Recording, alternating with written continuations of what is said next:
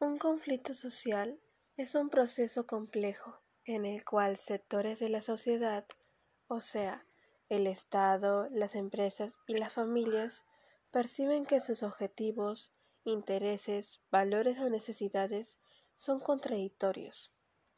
Es importante remarcar que cualquier conflicto se presentará como una oportunidad para conocer los intereses de todas las partes y fortalecer vínculos para dialogar y tomar acuerdos.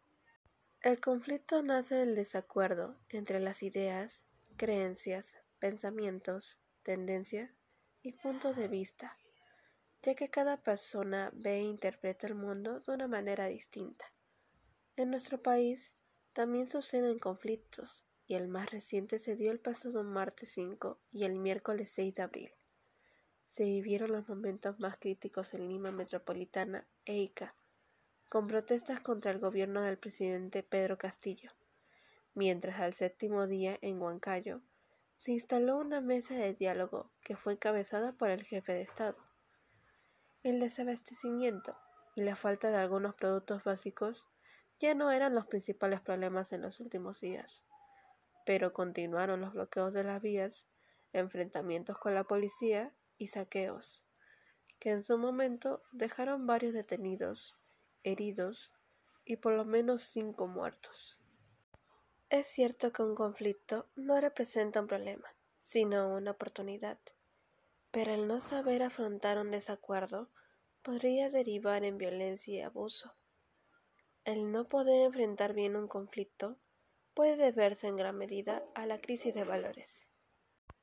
Desde hace bastantes años se habla de la pérdida o crisis de valores.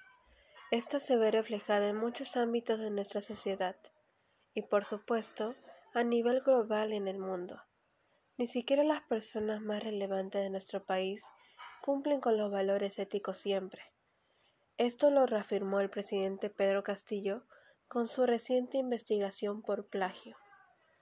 El programa Panorama reveló que, tras someter la tesis de Castillo y la de su esposa al software Turnitin, se determinó que el 54% de la tesis presentaba reproducciones de otros autores. A pesar de ello, el trabajo fue aprobado en su momento por la Universidad César Vallejo. La Fiscalía, a través de sus redes sociales, había precisado que los delitos por los cuales fueron investigados Castillo y su esposa serían plagio agravado, falsedad genérica y cobro indebido en agravio del Estado. En el fondo de la crisis, lo que hay es una falta de valores y una presencia poderosa de antivalores.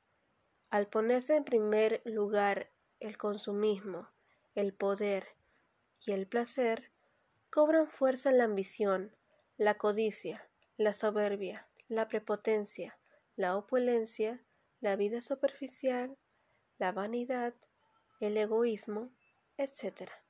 Y luego vienen las violaciones profundas a la ética, la corrupción, el atropello a los derechos humanos, los atentados a la dignidad de la vida y la desespiritualización de la persona.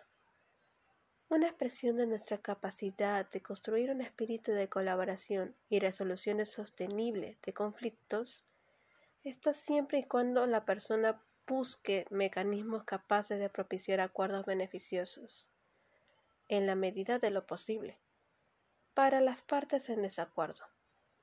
Los principales mecanismos para solucionar conflictos son tres, y son el primero es prevención. Este mecanismo mejora las habilidades de la escucha activa, autoconfianza, comunicación efectiva y trabajo en equipo. Este mecanismo es ideal para afrontar conflictos antes de que estos sucedan. El segundo es análisis y negociación.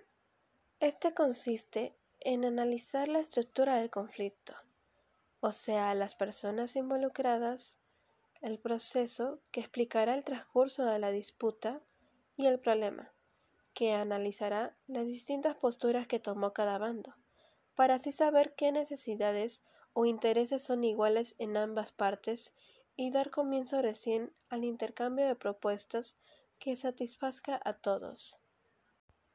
El tercero es la mediación. Es la herramienta que se usa cuando los involucrados del conflicto no pudieron llegar a un acuerdo y es ahí donde se requiere la intervención de un tercero para restablecer la comunicación, mejorar el ambiente y favorecer el proceso de la resolución en general. El mediador no va a dar la solución, solamente se va a enfocar en supervisar que el conflicto se afronte en buenos términos. También hay que recalcar que la posición que tendrá el mediador será neutral, o sea que en ningún momento va a llegar a beneficiar a un bando o al otro.